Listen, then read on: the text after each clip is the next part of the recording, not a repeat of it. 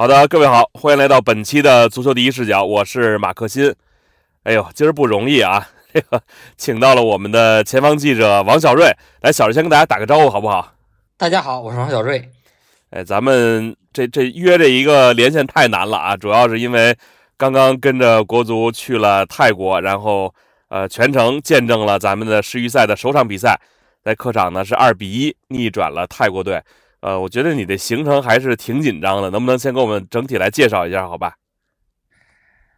啊，实际上中国队在十一月十六号晚间，呃，战胜泰国队之后呢，呃，第二天上午还有一堂训练课，而且呢，当时在出发前往泰国之前，这堂课就已经被安排其中。嗯，然后呢，在当天的下午四点钟，从呃。在曼谷下榻的酒店出发前往机场，但是呢，国家队的这个航班也是有延误了，所以实际上，嗯，国家队的航班最后抵达到深圳的时候呢，已经是晚上接近零点。呃，包括第二天，也就是今天十月十八号，国家队还有训练，嗯，所以呢，实际上整个备战工作还是马不停蹄。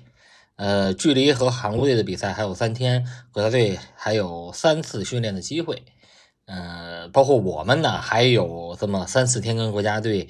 呃，继续陪伴啊，继续呃跟队的这机会。那你能不能先说说这场比赛？说实话啊，这个以前啊，觉得你赢个泰国这真的不是事儿，但这场比赛我觉得赢的真的挺难的。而且呢，你不是说最后的这个比分啊，包括这个过程当中，你感觉就咱们这个。脚下技术啊，包括配合的熟练程度啊，呃，包括这个比赛的节奏，甚至连这个身体强度，咱们也不占优势。所以你能不能给我们把这个国足前前后后，包括备战，包括比赛，还有这个结果，是不是在他们意料之中？你都给我们说说好吧？嗯，呃，首先说一下这场比赛吧。呃，其实纵观这场比赛九十分钟，呃，两支球队的表现。呃，可能大家会觉得中国队赢的有一点幸运啊，或者说泰国队输的有点冤，呃，但实际上呢，呃，从前几天啊，在深圳的训练，包括这场比赛之前最后的备战，呃，可以说国家队，呃，用一个词语来形容就是种瓜得瓜，种豆得豆，啊，因为从目前两支球队的实力上来讲，其实中国队对阵泰国队是没有什么优势。而且大家也看到了，这场比赛在局部的攻防转换之中，呃，中国队是处于下风，甚至是绝对下风。啊，当然呢，泰国队这场比赛踢的也是相对保守了一点，因为在九月份的泰王杯，泰国队曾经是打出这个三五二的阵型，这是他们真正的强攻阵型。但是呢，呃，我们在抵达泰国之前，啊，就是在十一月十一号。中国队就已经派出先遣部队前往曼谷，那么也是经过了这个相关人士的帮助啊，包括各种锦囊妙计的实施吧。呃，在十二号那天，呃，中国队是非常巧妙的混入了这个泰国队的训练基地啊，因为大家知道啊，泰国队的这个整个训练呢，它其实是在巴吞联俱乐部的基地里封闭训练。他只是在赛前的最后一练，呃，来到比赛场地，呃，向媒体、向球、向主要向媒体，呃，实施了全开放。但其实最后一天的训练，泰国队是没有练到核心的技战术内容。但是呢，在十一月十一、呃十一号、十二号，那么在先期抵达曼谷之后呢，中国队其实是前往到这个呃巴吞林的基地，啊，以一个很巧妙的方式看过一堂泰国队的训练课。那看着什么了？能说说吗？这实际上更简单的来说，在十二号那一天，就是因为就看了这一堂训练课，中国队就了解到当达是可以踢的，因为当达那天是跟泰国队参加对抗的。但是呢，呃，那个时候泰国队的这几位海归球员，比如说在比利时踢球的呃十七号斯帕纳啊，包括大家看到的这个七号苏帕楚，这是在札幌日本 J 一札幌踢主力的球员，包括替补的这个浦和红钻的。埃卡尼、埃卡尼潘亚，他们还没有到队，所以那个时候呢，中国队对于泰国队的了解，即便是看到训练，也只是局部了解。但是呢，呃，通过训练当中呢，中国队啊，可以说啊，是对于泰国队的整个打法啊，整个这种进攻体系的思路是有着一定的掌握。当然，最重要的核心内容是，当达是可以踢的啊。当然，呃，直到比赛前的最后一天的训练啊，我们因为泰国队是全开放的训练。啊，泰国队表现出了非常强烈的自信，但是呢，在训练结束之后，也是呃有意无意之间啊，可以说是他们自己泄露了他们的自己的一个机密，就是主教练保尔金呢是找到了这个刚从比比利时回来的这个海归前锋苏帕纳啊，这是泰国队目前年纪最小的呃球员啊，也是当年大家应该有印象的话，是二零一九年，当时还是高中生的身份，曾经在亚冠联赛攻破过北京国安的。那名小球员，主教练保尔金啊，跟他有一个单独的沟通，而且还找到另外一名球员。呃，因为苏马纳到队只有两天的时间，按照正常人的理解，呃，就像中国队的吴少聪一样，在训练时间、训练机会相对有限的情况下，是不太可能在第一场比赛冒险首发。但是呢，这样的一个细节，其实给了中国队。呃，包括给了我所在内的当时在场的中国媒体一个信号，所以当天晚上呢，其实我们也把这个信息呢反馈给了中国队内部，呃，大家都最终是啊一致的判断认为，老队长当达不会首发，还是会用这个苏帕纳，所以整个对于泰国队的研究，对于泰国队的这个侦侦查，可以说中国队是尽了很大的努力。当然啊，呃，因为刚才也介绍了，在十二号那一天，中国队是混进去了泰国队的训练基地，侦查了对手的敌情。但是呢，呃，这里可以跟大家介绍，十二号之后，也就是十二号当天晚上，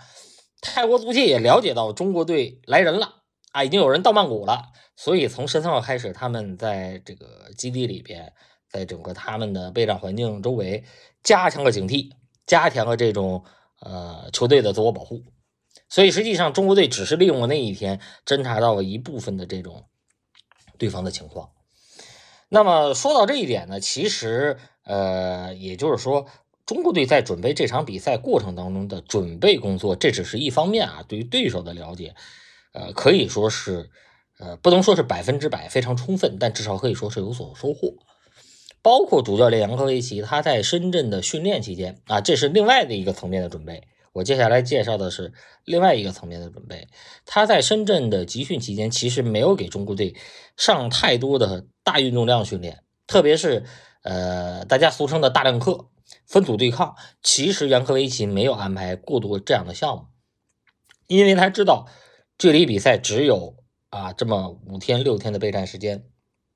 那么在这种情况下，中国队现在需要的是什么？是需要统一的认识到。面对泰国队的这种打法，我们该怎么踢？实际上，中国队自身的打法、自身的这种前场高压、前场压迫的这战术，从杨科维奇三月份第一次接手中国队之后，他就是这么灌输的。包括四后卫和五后卫阵型的切换，啊，其实跟过去呃四期集训没有什么太大的区别。关键点在什么？关键点就是在于泰国队针对泰国队的打法，中国队的这个前场压迫是要有一定的。针对性啊，在一些细节要求上，呃，个人要求上是要跟之前啊，比如说，呃，一个人去压迫另外一个人的保护，另外一个人的补位，这些方面可能会有一些不同。因为泰国队的打法，毕竟呢，呃，他还是很有他自己的特点。所以呢，我印象当中呢，就是在十一月十二号那天到了第三堂训练课，呃，当时呢，杨科维奇给球队在讲解这个。以自身前场压迫的战术，针对性的去防守泰国队这样一个内容的时候，他的这个讲解时间，据我了解有将近二十分钟的时间，啊，这是国家队之前四期集训从来没有过的，啊，甚至说讲到后面，在练定位球的时候都只练到一半，啊，这个训练就结束了，因为讲的时间太长了，非常长。二十分钟的时间，怕队员站在场地上，比如说出现这种感冒的情况啊，或者着凉的情况。但是呢，实际上国家队整体战术的思路、整体的这种要求，已经通过前四期集训啊，可以说是打下了很好的基础。那么所针对的就是泰国队的这个打法啊，呃，当然呢，大家可以看到呢，国家队在这个比赛的过程当中呢，其实并不能够完全限制到泰国队啊。比方说宋克拉星，呃，你像吴曦跟李可，其实要单防他也好，二防一也好，都是非常吃力的啊。而且呢，宋克拉星确实展现出了，呃，可以说是那一天所有出场球员当中，他的水平最高级别的这样的一个实力。但是呢，我们就想提到的，就是呃，在宋克拉辛受伤的情况下，啊，其实那个时候就是第二个进球发生的这个过程。当时宋克拉辛是受伤下场，而泰国队也没有完成换人。那个时候中国队数是十一打十。那么那次进攻是中国，就是源于中国队在中场的一个反抢，要快速反击，由王上元，应该是王上元的反抢，王上元、吴磊、谢鹏飞、谭龙四个点。去从中圈推进到对方禁区的快速反击，打出了这么一粒啊一粒进球。那么我想表达的是，那个时候泰国队是十打十一，他是少一个人。而在进球之后，泰国队马上就完成了换人，又是十一打十一。也就是说，中国队就是抓住了那一次机会。当时在场上就这一次机会，中国队的人数比你泰国队多一个。然后我在前场，我的这次反抢，我的这次压迫打出来了。打出来之后，还把进攻也打出来了，还取得了进球。啊，我们看到宋克拉辛当时受伤之后，泰国队的三号田拉通文马泰就是他的队长，他本来呃是可以踢后腰的，但是他这场踢的左后卫，他去补宋克拉辛的后腰的位置。实际上在那个瞬间，泰国队只有那一分钟是实打实一的时候，泰国队的左后卫就出现了这么一个缺口，这个缺口也就被中国队给抓住了。所以，我为什么用种瓜得瓜，种豆得豆来形容这场比赛呢？我们看似是有一定的运气成分。如果宋克拉辛不受伤下场，可能这场比赛，呃，中国队能够收获一场平局，就可以说是让人满意。但是，就是他受伤下场的那个瞬间，就是在那个瞬间，泰国队十打十一少一个人的机会下，中国队完成了进球。这个进球结束之后，这个之前我们录节目的时候说呀，说这个。呃，之前里皮打泰国的时候，全是使用这种长传冲吊，因为呢，就首先咱们在面对泰国队的时候，至少在身体素质上或者说身高上还是有优势的。那这场比赛咱们也派了谭龙，为什么没有打这种就咱们熟悉的，比如面对这种东南亚球队这种冲吊的打法，或者多起一些高球呢？呃，其实呢，主要还是目前的中国队，包括杨科维奇，他还是。延续着他建队的一种理念，呃，包括他在当年在这个三月份在上任发布会上，他呃其实讲的一些话，我觉得大家可以仔细去重听一下。他的思维是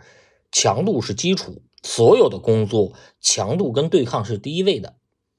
啊。无论我们是打防守反击也好，短传渗透、传控足球也好，包括里皮那个时候比较倾向于的向前啊，因为里皮带队。非常强调向前啊，他对队员的要求是尽量减少横传跟回传，拿球向前传也好，一对一单打也好，就是向前。无论是采取怎样的这种战术风格，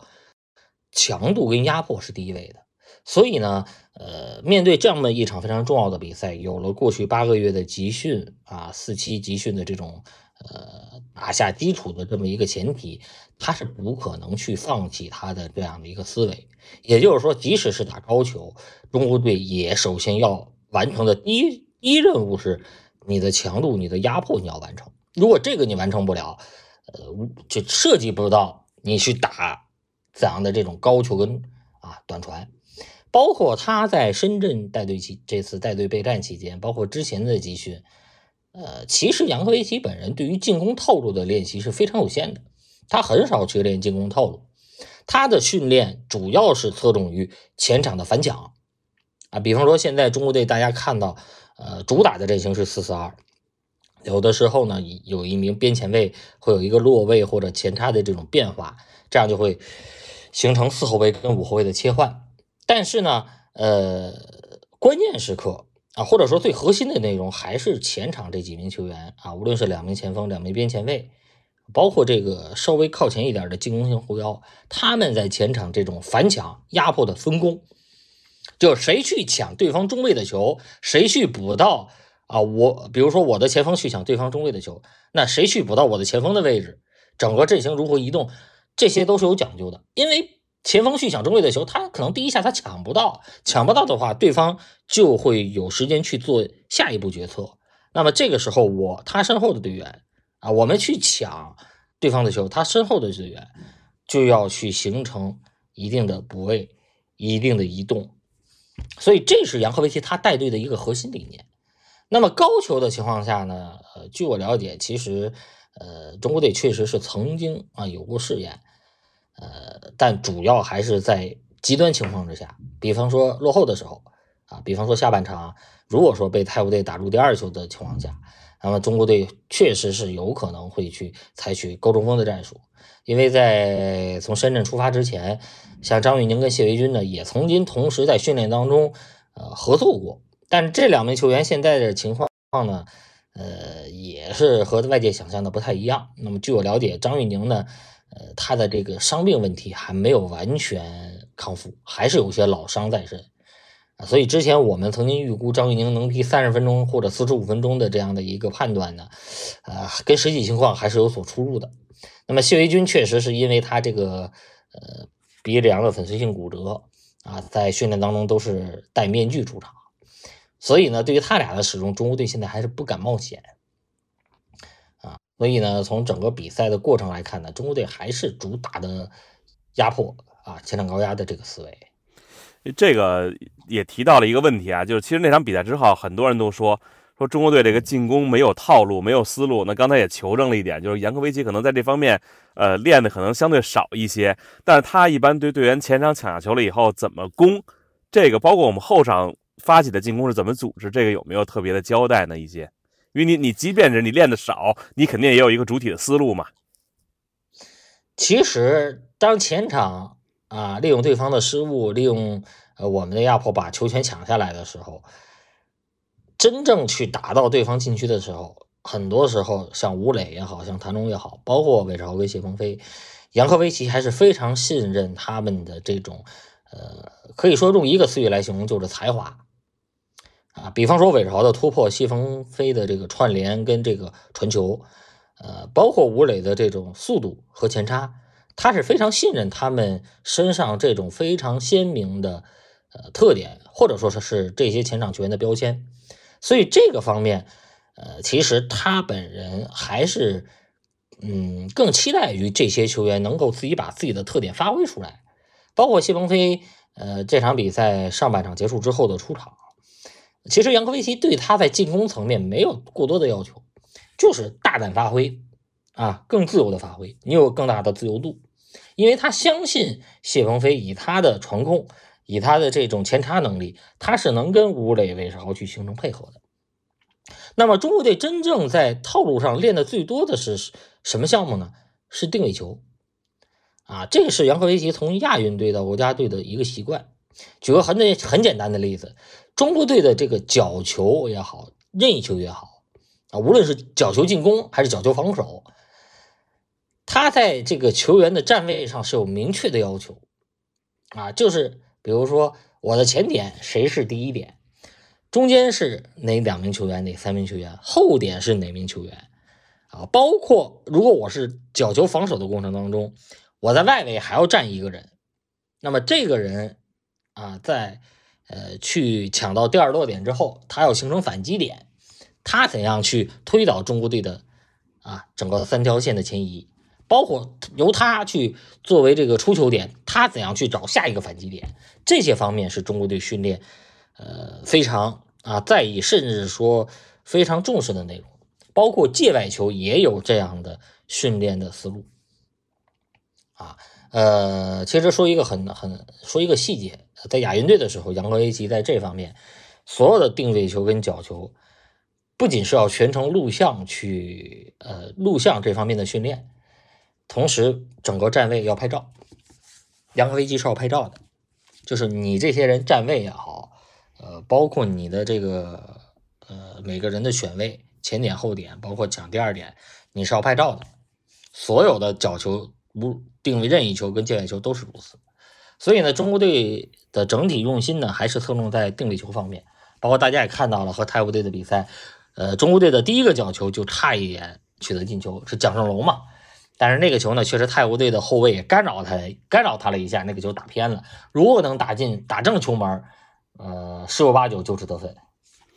呃，关于这场比赛呢，其实呃，大家比较集中的一个槽点吧，都在吐槽吴磊。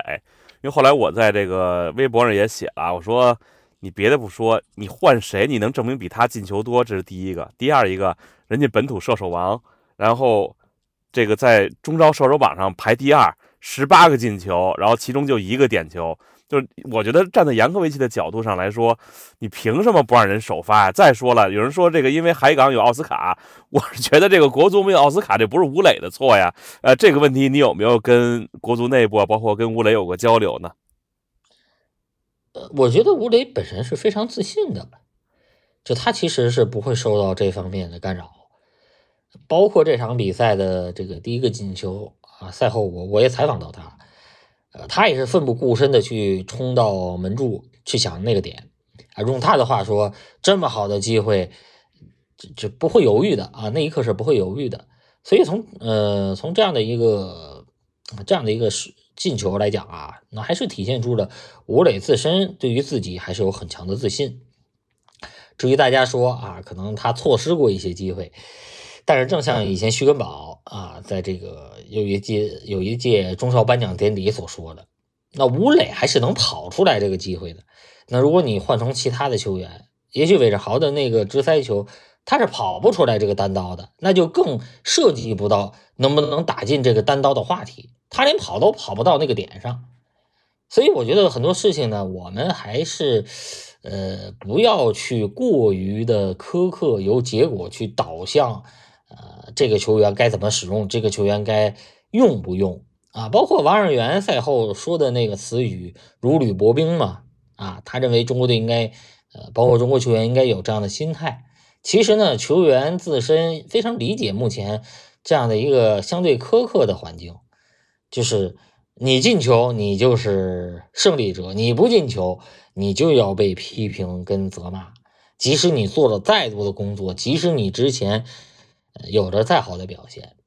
那么包括吴磊的这个情况呢？我我看到赛后有人写过这样一条评语，我觉得特别感受深刻。因为我们现在所有的啊，或者说大部分的集中点之所以集中在吴磊的身上，还是因为我们现在只有一个吴磊啊。那么无论是进球也好，这个单刀呃错失机会也好，我们看到的都是吴磊。如果我们有第二个、第三个吴磊的话，呃，无论这第二个吴磊、第三个吴磊能不能进球，可能他大家的这种关注点也就被分散了，也不会集中在吴磊一个人的身上啊。那么从国家队目前的整个体系来讲啊，就说吴磊目前的作用跟价值，呃，其实从这期集训，呃，包括前期集训来看，这也是中国队现在一个比较现实的问题。就是吴磊目前他的这个位置上，中国队没有合适的替补。我不知道大家是不是这么认为的？就是之前十月份和乌兹别克斯坦的比赛，我们也看到吴磊被换下场之后，呃，其实中国队的前场威胁度就有一定的下降，而且呢，呃，确实呢也感觉到了，在没有吴磊的情况下，呃，我们连这个反击点，连这个单刀的机会的点，可能都。找不到，所以呢，这个问题我觉得在这一届世界杯预选赛，特别是接下来的亚洲杯，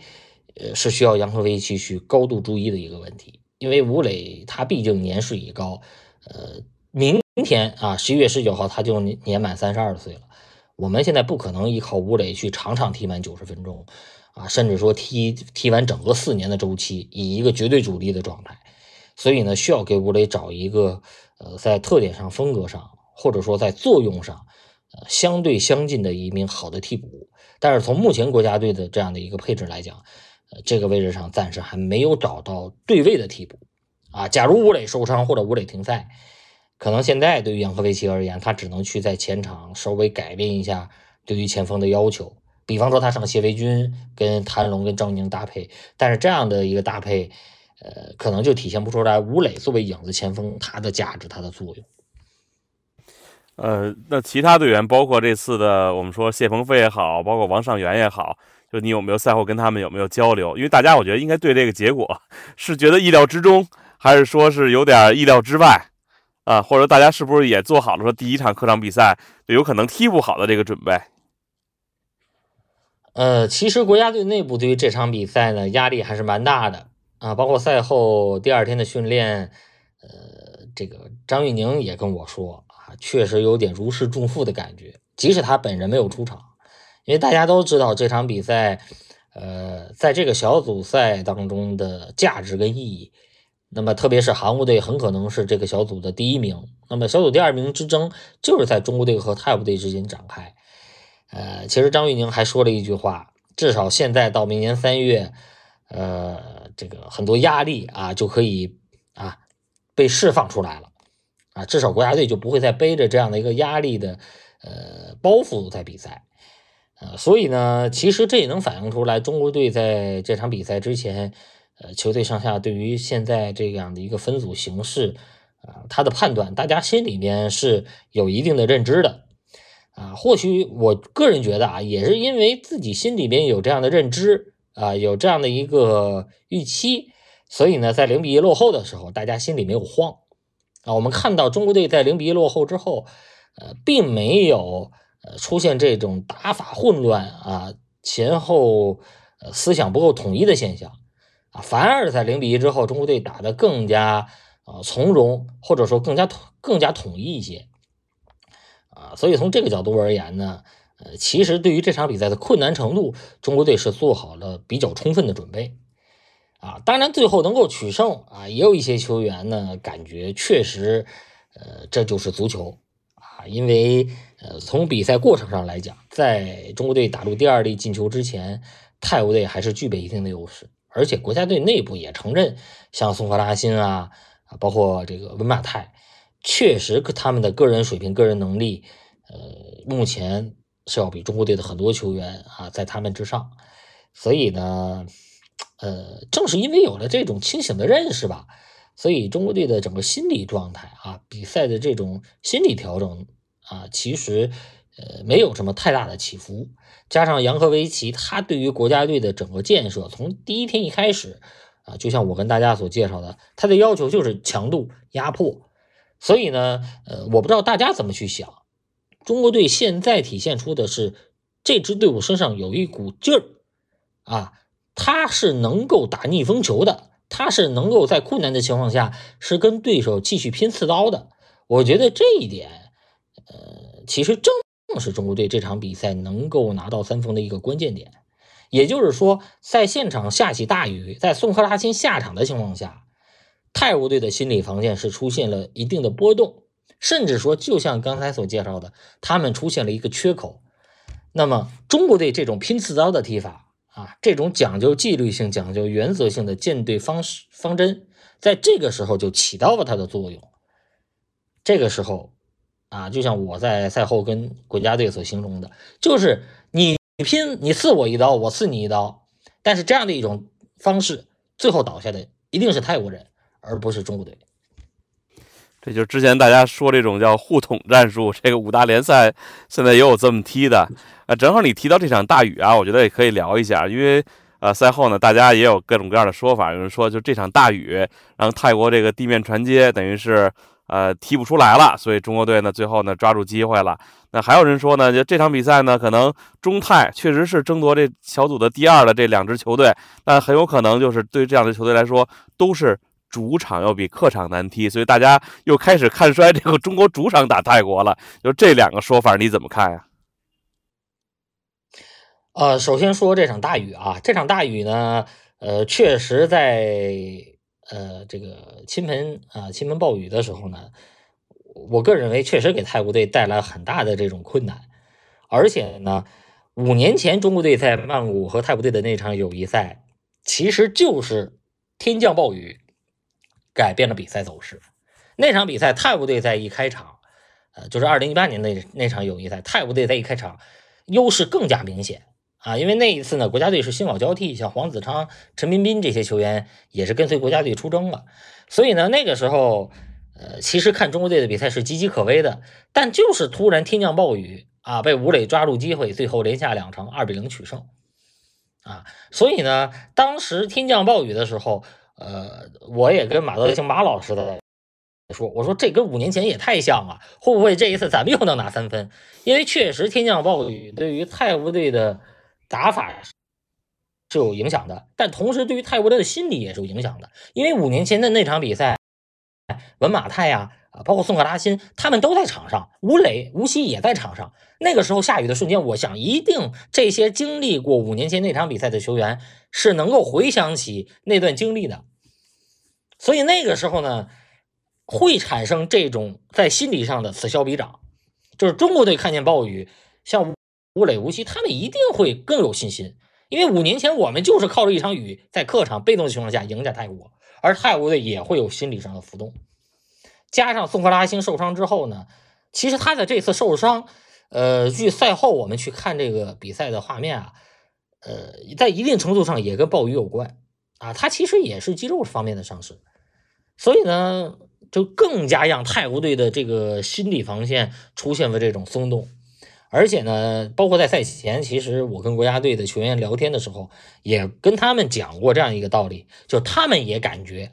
泰国队跟越南队相比，泰国队的这个凝聚力、呃纪律性，或者说这个团队作战能力还是有所欠缺的。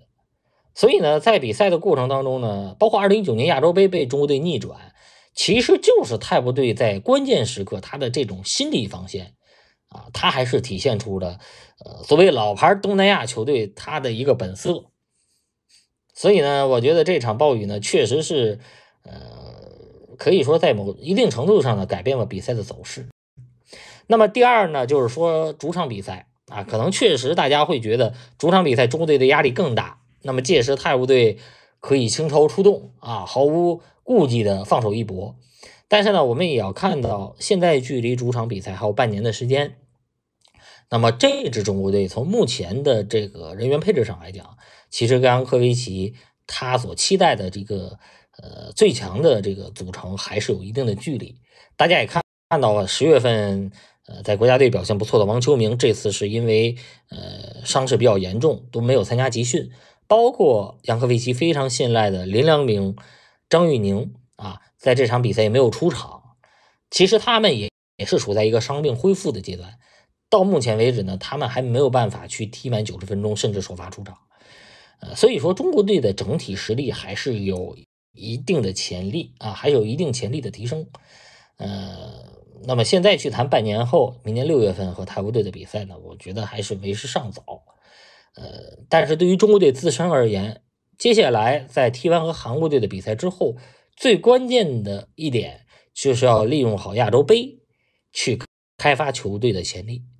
啊，我个人的判断呢，在本届亚洲杯，呃，不不能说最后参赛的队员名单当中啊。就是说，前期的备战工作当中啊，包括呃，有可能会有这个海外拉练的计划，呃，杨科维奇会招入一些新球员啊，加入到国家队当中。呃，比比方说啊，大家呼声很高的，像河南队的黄子昌啊，山东队的李元一啊，廖立生啊，这些球员现在都在国家队的考察之中。所以，我觉得亚洲杯对于中国队去打好三十六强赛后半程。甚至说，在有可能出现之后参加十八强赛这个过程是非常重要的。这项比赛，中国队需要去呃挖新人、交学费啊，提升自己的实力。那个，如果现在咱们说这个半年后的比赛，可能有点为时过早啊。这这不止半年了，得将近七个月了，得将近。呃，咱就聊聊下礼拜的事儿吧。这个主场打韩国怎么样啊？人第一场是五比零战胜了新加坡。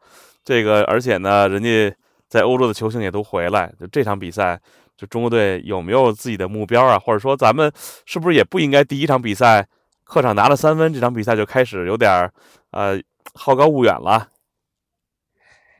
呃，从这个战略层面上来讲，中国队肯定是不会放弃这场比赛，就是能拼三分还是要拼三分，能拿一分还是要拿一分啊！因为足球场上什么事情都有可能发生。呃，用句开玩笑的话来讲，万一韩国队的这个孙兴民赛前受伤呢？万一韩国队开场二十分钟有人鲁莽犯规被罚红牌呢？那整个比赛的局势，整个比赛的走向，呃，就会跟我们所设想的普遍情况有所区别。呃，所以呢，和韩国队的比赛，中国队首先是不会放弃的。但是呢，呃，如果想指望中国队在韩国队身上爆冷，也是非常困难的。包括主教练杨科维奇，他自身也知道，呃，中国队跟韩国队的实力上，呃，是不在一个水平线，甚至有着很大的差距。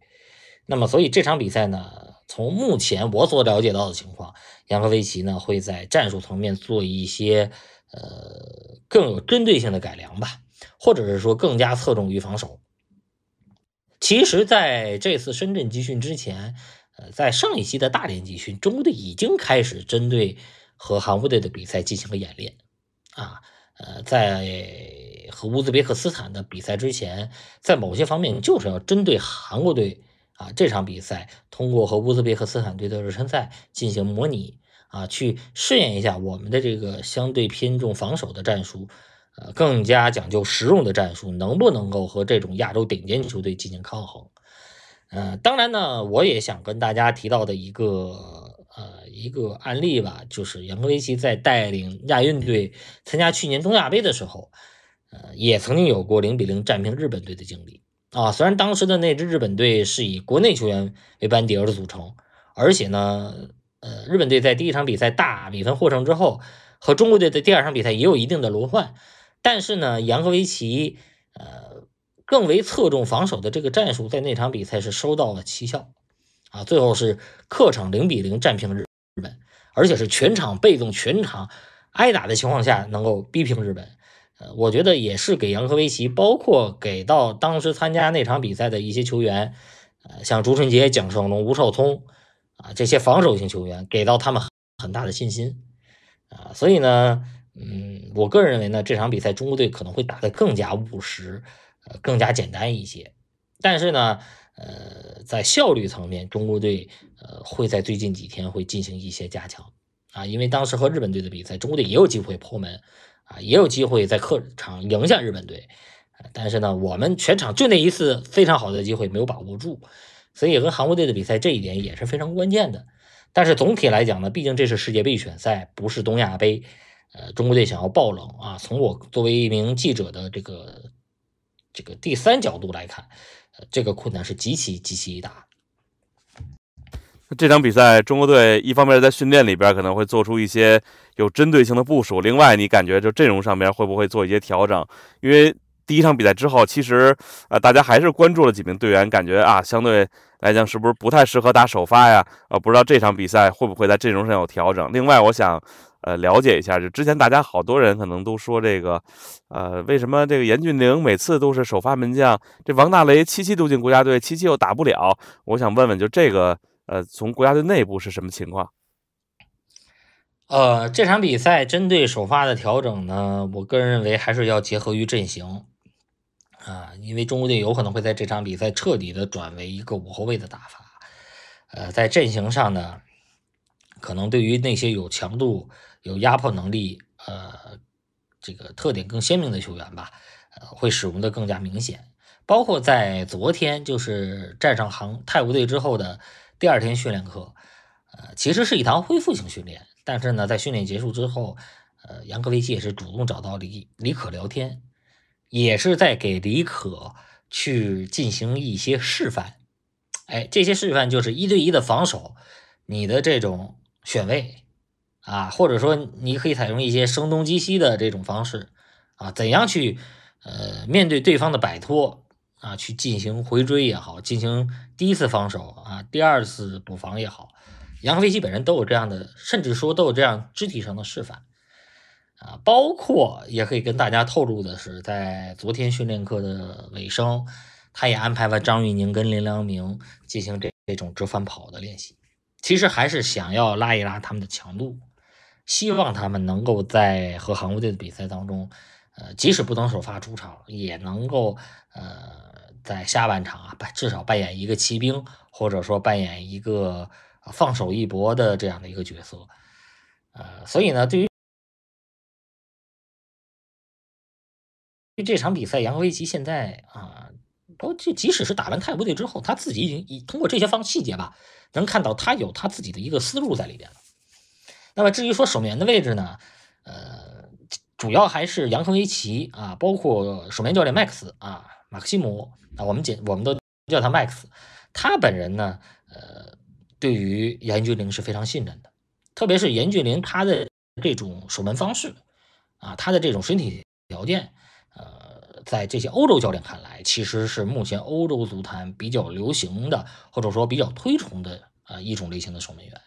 当然呢，对于王大雷、严呃这个杨科维奇也是非常信任。之前在大连的热身赛呢，呃，国家队也曾经出现过更换守门员啊，就是王大雷替补出场更换严俊凌的这样的一个换人。这方面也是体现出了呃主教练或者说整个教练组对于王大雷的信任。而从第一场比赛来看呢，呃，严俊凌也有过至少三次非常关键的扑救，呃，包括。内力丢球啊，在泰国队第一次攻门的时候，严俊凌也是奋勇的啊把球扑出，呃，可以说他目前的这个竞技状态也是相当不错的。所以在这样的一个情况下呢，国家队从稳定啊，出于稳定的这个角度上，呃，和韩国队的比赛更换守门的可能性微乎其微。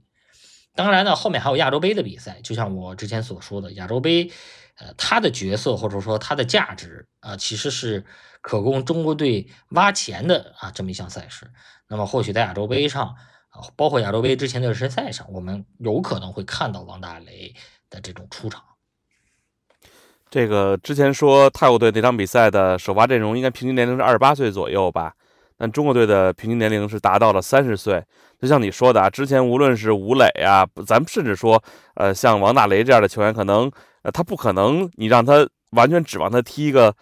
完整的四年的周期，因为对于任何球队来说，即便现在你整个年龄。非常年轻，非常合理，也面临到一个新老交替的一个问题。那未来中国队会有哪些队员可能会补充进来呢？包括呃，第一场比赛之后，就大家呃说了很多，比如值得肯定的地方，那有哪些？你觉得还是有做的不足的地方呢？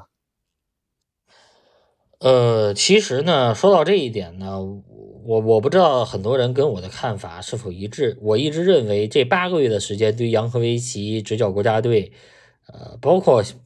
面临这么严峻的世界杯选赛，还是有点短，这个时间并不够，因为他只有四期集训，呃，八场热身赛的时间。那么，虽然他组建国家队之前已经在中国呃执教亚运队很多年，包括呃亲临现场观看中超、中甲，但这和组建国家队它是有着截然不同的情况。你真真正正去组建国家队的时候，你就会需要面临很多。呃，非常现实、非常棘手的问题。那么这八个月的时间，你还要给这支球队身上打上你的标签、你的烙印。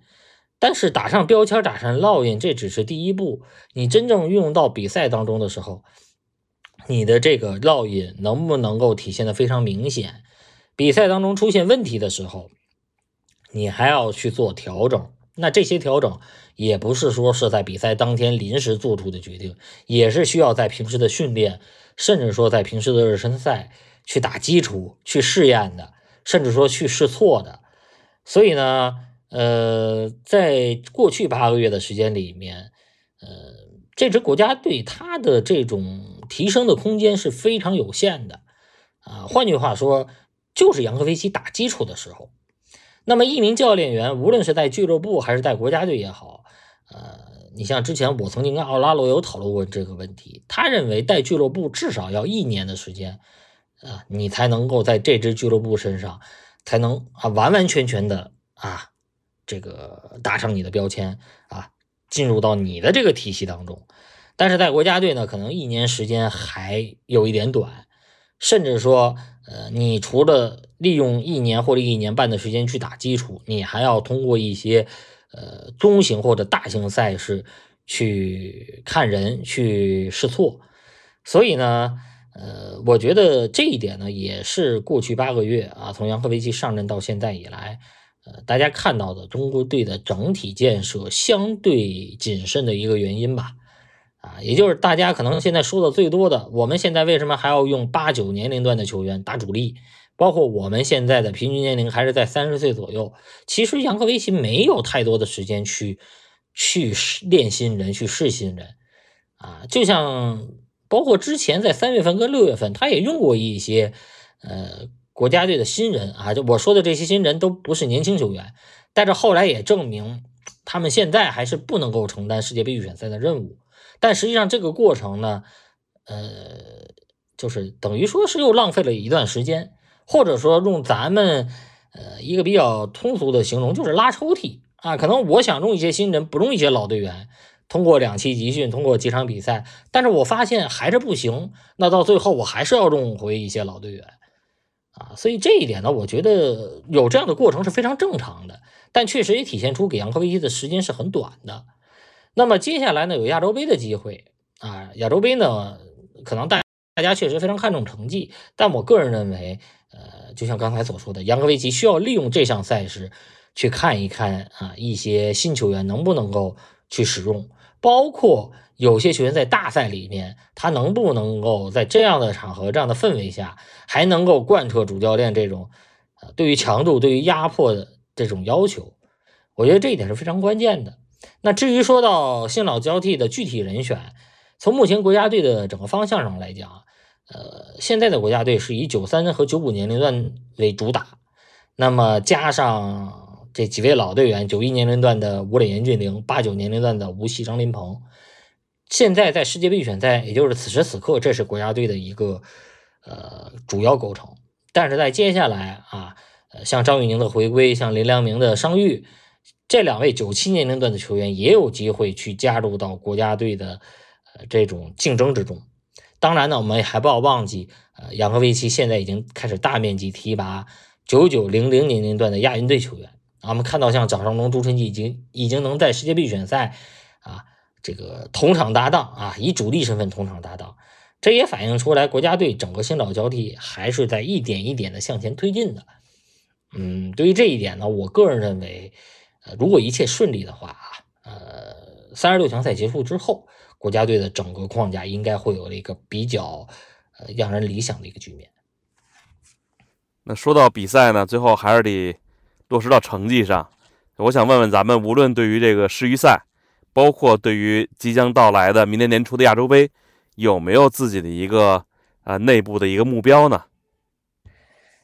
呃，内部的目标就像杨科维奇所说，呃，中国队的目标就是要进入到世界杯的正赛。我相信所有参加集训，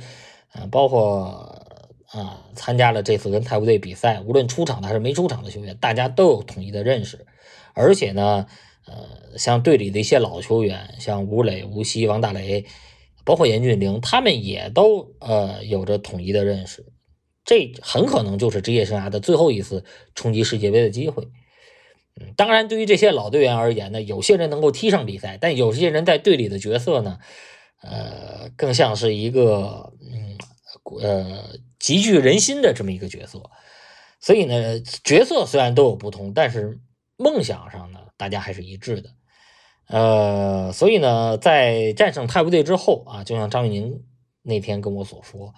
其实国家队自身如不仅是如释重负吧，至少从目前来讲，进入十八强赛的可能性是大大增加。呃，我觉得中国队还是要把握好这样的机会。呃，包括这两天李李磊也跟我啊有过沟通，就说如果能够进入十八强赛。呃，虽然外界啊依然对中国队不是非常看好，但是从球员自身的分析啊这个角度来讲，十八强赛确实要比十二强赛好踢，因为十八强赛它毕竟是八点五个出线名额，这个概率是百分之五十，十二强赛的出线概率是十二取四点五，啊，接近三分之一，啊，从数学上来讲，这十八强赛就比十二强赛要好踢很多。那么从比赛规模上来讲，十八强赛嘛，毕竟比十二强赛多出六支球队，那中国队毕竟是有机会去跟十三到十八名的球队之间进行抗衡的，那这这样也就增加了啊这个抢分的机会啊。当然，可能有人说呢，中国队也许就在这最后六名之列啊。当然，我觉得，嗯，这也是每个人不同的看法。但是从整个形势上来讲，扩军之后对中国队的机会确实大大增加。呃，至于说国家队在亚洲杯的成绩呢，杨科维奇提出的目标是先保证小组出线，然后在淘汰赛呢，呃，一场拼一场。但是我个人会觉得，包括我跟国家队方面也有过交流，呃，亚洲杯呢，中国队还是要当成一次很好的练兵，因为终极目标还是为世界杯预选赛而服务。那最后吧，我觉得这趟泰国之行呢，呃，虽然很紧张，但最后也收到了一个不错的一个效果。我想问问啊，就是你自己在泰国这趟有什么好玩的经历没有？或者说跟国家队期间有没有什么比较难忘的事儿啊？虽然时间很短暂。呃，最后说说我一个感受吧，就是中国队在深圳的备战之前呃，其实没有什么开放的这样的一个环节。呃，其实我也了解到杨国维奇包括整个教练组还是非常紧张的，大家也担心在曼谷重现当年河内惨败的这样的一幕。呃，但是呢，在战胜泰国队之后的第二天训练课。呃，虽然只有我一个人是前往训练场啊观看了训练，呃，但确实是感受到了中国队非常轻松的氛围啊，这份轻松非常难得，这可以说是不仅是杨科维奇带队以来吧，呃，可以说是从二零二零年李铁上任以来国家队最轻松的一个时刻啊。当然那天因为训练没有什么核心的技战术内容，也是像也也是无暇顾及这个开放和不方不开放的标准。呃，但是能够体现到啊，就是队员们的神情、笑语，啊，包括教练组的这种沟通啊，大家的呃这种就是开玩笑的方式也好啊，这种聊天的方式也好，都能够体现出一种压力的释放啊。我已经很多年没有看到啊，在男足国家队这个层面，很多年没有看到这么呃这么放松的一个时刻了。但其实吧，我也跟国家队的一些人士交流过，是不是我们的足球，或者说，呃，其他啊，比如说日本队、韩国队、澳大利亚队，他们的这种国家队的建设，其实就是这样很开放、很单纯的这样的一种这样的一种氛围啊。我这这一点，其实包括韩国队这次来深圳，呃，我们也很想去体验一下，包括接下来的亚洲杯，也想去看一看。我们的近邻亚洲的其他驻强，他们也有，呃，他们有没有类似于我们在深圳的那种紧张，啊，甚至说压抑的那种氛围，还是说其实都是很快乐、很单纯的，呃，所以我觉得那一天就是昨天的这次训练吧，呃，可能可能中国足球以后还是应该多一些这样的场景，啊，大家应该更多的去。呃，去舍弃掉对于这种胜负观啊，这种呃这种方面的这种强调吧。踢球应该还是开心的嘛。就像谭龙当时在美国踢球的时候，他对他的感触就是，嗯，踢球是开心的啊，每个人都是呃充满着笑容。这一点在中国足球身上确实是太少见。这个确实啊，我觉得这个真的是。之前呢，无论看这个欧洲的联赛或者国家队的训练，包括咱就说这个韩国队也好，日本队也好，这些近邻，就是人家集训或者大家在这个训练当中，你看他那个状态，他还是热爱足球、喜欢足球的。就咱们感觉真的就是，无论是球员，包括球迷，甚至是媒体，就大家都弄得特别的紧张。尤其是你看，可能在集训的时候成绩不好，整个这个氛围就压抑到极致。就这种情况下，可能你真的具备这个实力，你可能很也很难发挥的好。这个真的像你所说的，我们应该去改变一下。包括昨天后来我看那个视频嘛，说国家队回来以后呢，啊，大家去接机，然后呢，很多人呢就是球员，你看真正停下来啊，给这个球迷。签名的、合影的这些，我看了看，还特意观察了一下，好像真的是有留洋背景的球员会多一点，就他更知道，说我作为一个球员来说，我不光是要把这个比赛踢好了，包括如何我去维护自己的形象，如何去和球迷去拉近这个关系，包括面对自己的支持者，你怎么去回馈他？我觉得这个可能真的是咱们中国，不光是中国足球吧，也是中国球员，甚至是中国球迷和这个媒体记者要去学习的一点，我觉得。我觉得这一点，我多说一句啊，就是从从当时马呃，就是马哥你刚才提到的这一点，呃，其实还是反映到我们在地方队在俱乐部这个层面，这些工作开展的也是非常有局限性的，或者是说，呃，是走程序性的啊，并没有真真正正的去呃去敞开心扉，去搞好这方面的运营。然后呢，我多说一句。韩国队不是明天十一月十九号，呃，他是下午抵达深圳吗？韩国队今天十八号，啊，据我了解，今天韩国队不会安排训练啊，他们在这个首尔会有一个球迷见面会，就是今天下午啊。这个呃，这个工作呢，其实韩国韩国队历来集训都是有传统的，特别是在主场。也就是说，他现在是一个，也是一个非常轻松的状态啊。他我要去搞一个球迷见面会啊，甚至说我要去拉近跟球迷的关系，但是这在中国足球身上是不敢想象的，对吧？这么重要的世界杯预选赛和韩中国队的比赛啊，从韩国队角度而言，跟中国队的比赛这么关键的比赛，可能是竞争小组第一啊，锁定小组第一的关键之战。我在出征之前，我我不是埋头苦练。我我不是封闭集训，我在这搞球迷见面会，这这个在中国足球身上很难发生。但其实这次在深圳，据说啊，一开始是要举办这样的一个项目的，啊，因为新任的足协领导这个新足协主席宋凯提出一个开放的观点，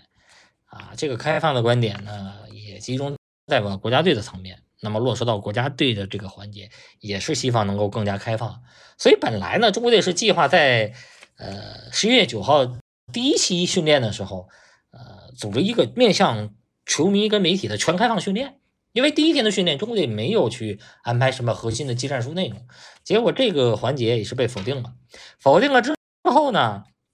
呃，就呃声称，呃，把这个开放训练改为一个球迷见面会，然后这个球迷见面会的呃这个时间，呃是国家队从泰国回来之后。那么是成绩而定。如果中国队是赢了泰国队，或者是没有输给泰国队，这个球迷见面会也能够正常进行。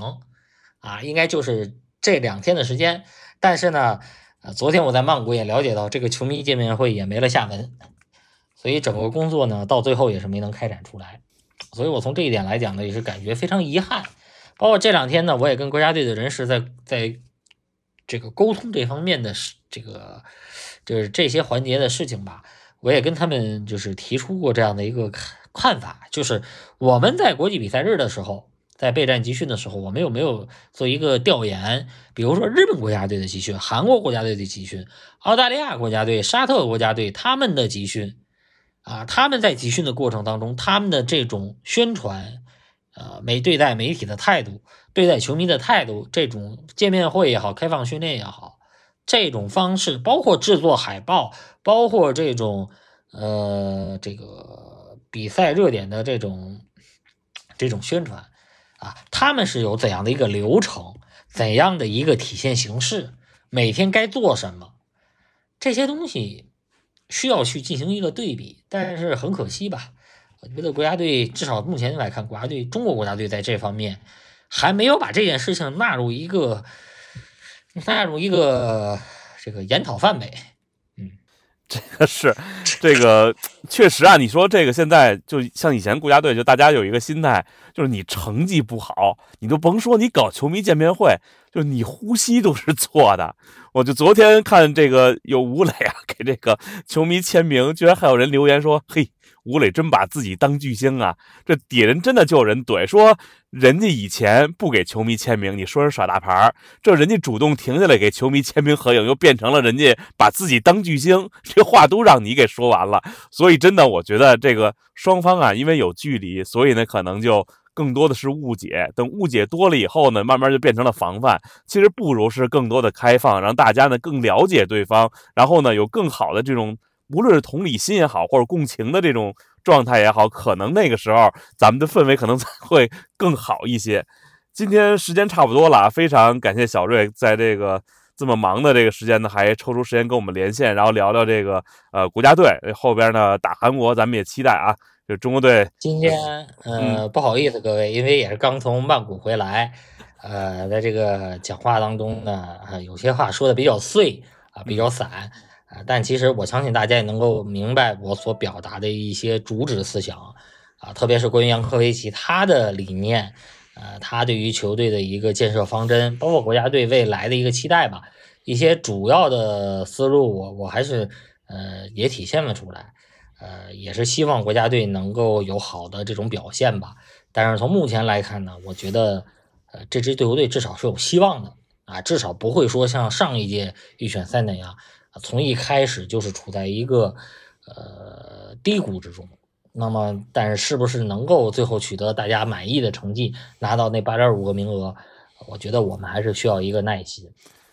这个真的，咱就不想那么远了。我觉得，就像这个刚才你说的，这个张玉宁说的话也好，真的，就咱们现在一，再到明年三月份，咱们现在心里还是充实的。有可能三月份踢完了，咱们到明年六月份，咱们这心里还是充充实了，我觉得就可以了。咱们现在到不了说深谋远虑。这一年后、五年后、十年后怎么样？咱们真的对于中国足球来说呀，先把眼前的事儿做好了，让大家踏踏实实的一步一步往前走就行了，好吧？那今天感谢小瑞，也感谢各位的收听，我们的这期节目就到这儿。然后呃，今天有点晚了，这周更新的，呃，下周一咱们还是正常，呃，看看周一周二吧，哪天有热点，包括咱们打完航空队之后，看看如果有国足啊，之前还有人想聊中超，到时候我们再约，好吧？